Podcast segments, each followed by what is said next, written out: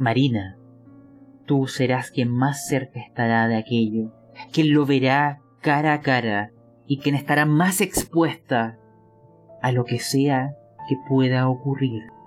He ahí tu pife. El sonido chapoteante termina siendo audible para todos. Tú estás obsesionada viendo estos cuerpos desmembrados, viendo estas marcas. Y desde el fondo, donde las luces son incapaces de alumbrar, se escucha algo. Acercándose, se escuchan sonidos en las paredes, en el techo. Cada vez más cerca, muy cerca. Llega un momento donde ese sonido te retrotrae porque es muy rápido. Tomas tu linterna y alumbras hacia el pasillo. El resto están varios metros más atrás. Victoria y Robert toman sus linternas sus armas instintivamente y apuntan hacia el pasillo. Lo que ven es difícil entender cómo la visión de ciertos seres u objetos tangibles, mesurables, compuestos de materia tal como la nuestra, pero al mismo tiempo tan ajenos, tan alienígenas, que su sola visión puede cambiar para siempre a una persona. De lo que podemos estar seguros, investigadores, es que en torno a ciertas entidades, a ciertos objetos, existe un poder simbólico de sugestión que actúa en las mentes de quienes los observan, especialmente de las que son más sensibles, y susurran terribles alusiones a oscuras relaciones cósmicas, quizá ya olvidadas, pero esas realidades indescriptibles que existen más allá de la ilusión protectora que supone la vida normal, el mundo que conocemos. Pues bueno, este momento fue uno de aquellos. No sabría decirles con facilidad qué es aquel ser. Apenas puedo hablarles por el miedo que siento a recordar aquello. Pero quizás esta visión, al igual que a mí, nos lleve a aquellos insondables abismos de la locura. E incluso, para todos ustedes el creer que algo como eso pueda existir o esté vivo, los haría un pari entre la sociedad y les aseguraría algún lugar en un olvidado sanatorio. La naturaleza no podría dar a luz a algo como aquello, pero aún así está ahí frente a ustedes. Y sin duda, los horrendos paralelismos entre ese ser y ustedes comienzan a conjurar en su mente la horrenda impresión de que están emparentados, de que no son tan distintos, de que comparten algo. Les cuesta contemplarlos, pero tú, Marina, lo observas sin pestañear. Cerca, casi sientes su respiración. Y observas sin que pierdas ningún detalle. Todas aquellas anormalidades de proporción, de forma y textura que hacen latir esos miedos primigenios que aún yacen ocultos en los profundos de nuestro ser, de nuestros corazones. Al comienzo todos escucharon aquel gorboteo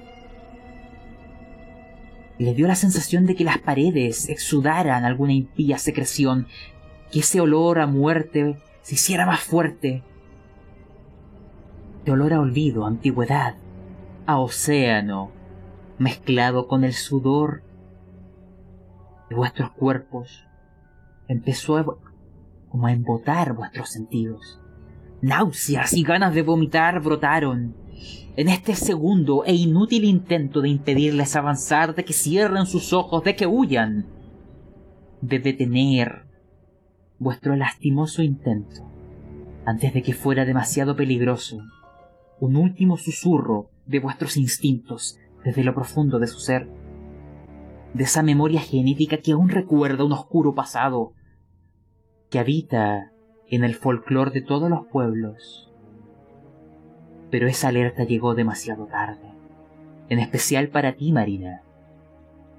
No saben si es real, o sus mentes comenzaron a jugarles una broma. Quizá la atmósfera empezó a conjurar en contra de ustedes, pero las paredes parecen moverse, el pasillo parece distorsionarse y brillar con un perverso color verde. Te recuerda tu daga, Robert. Las paredes no eran de ese color, eran grises, pero ahora parecen verdes y el sonido chapoteante, pegajoso, se aproxima a pavorosas velocidades. Quieren huir, pero su cuerpo no responde, indefenso, consumido por el horror. Pero incluso investigadores, dentro de este alterado estado de su mente, con la cordura desbordándose, abandonándoles corriendo lejos, gracias a sus linternas, a esa traicionera luz de sus linternas, cómplices de este fatídico momento, pudieron observarlo, aquel innominado e inefable ser. Intentaré, en este trastornado momento, describírselos, antes que nos perdamos todos en la locura. Su rostro era vagamente humano, pero su piel había adquirido un tono verdoso, elástico, casi escamoso y brillante frente a sus luces. Ahí donde antes habían extremidades, ahora había inquietos tentáculos que exudaban un ponzoñoso aroma, como plantas venenosas. Cada extremidad estaba compuesto de cuatro de ellos. Habían rasgado lo que parecían ser ropas y los usaba como medio de locomoción fue cuando entendieron aquello, que los usó para impulsarse a través del aire en un salto que pareció un pestañeo, y cayó justo al frente de ti, Marina, elevando el polvo del suelo en una nube de miedo y trayendo consigo el olor y la promesa de un destino terrible.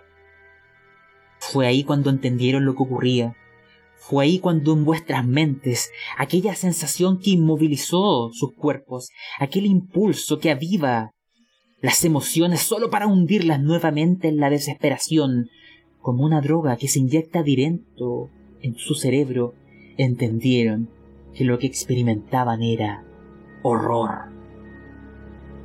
Le vieron a la cara, y tú Marina, mejor que ninguno de los demás. Aquella cara que en algún momento fue como la de ustedes, pero ahora era grotesca, deformada, escamosa y parcialmente humana. La nariz había desaparecido, y unas agallas como pez se observaban en el cuello. El pelo caía húmedo solo tras su nuca, adherido, sin poder abandonar aquel deformado cráneo. Y ahí donde antes había una boca, se observaba un corte sangrante burbujeante de donde salían siete lenguas como serpientes que aguijoneaban el aire, dándole al conjunto un aspecto depravado, de anfibio, de humano, algo en el limbo, de dos seres distintos.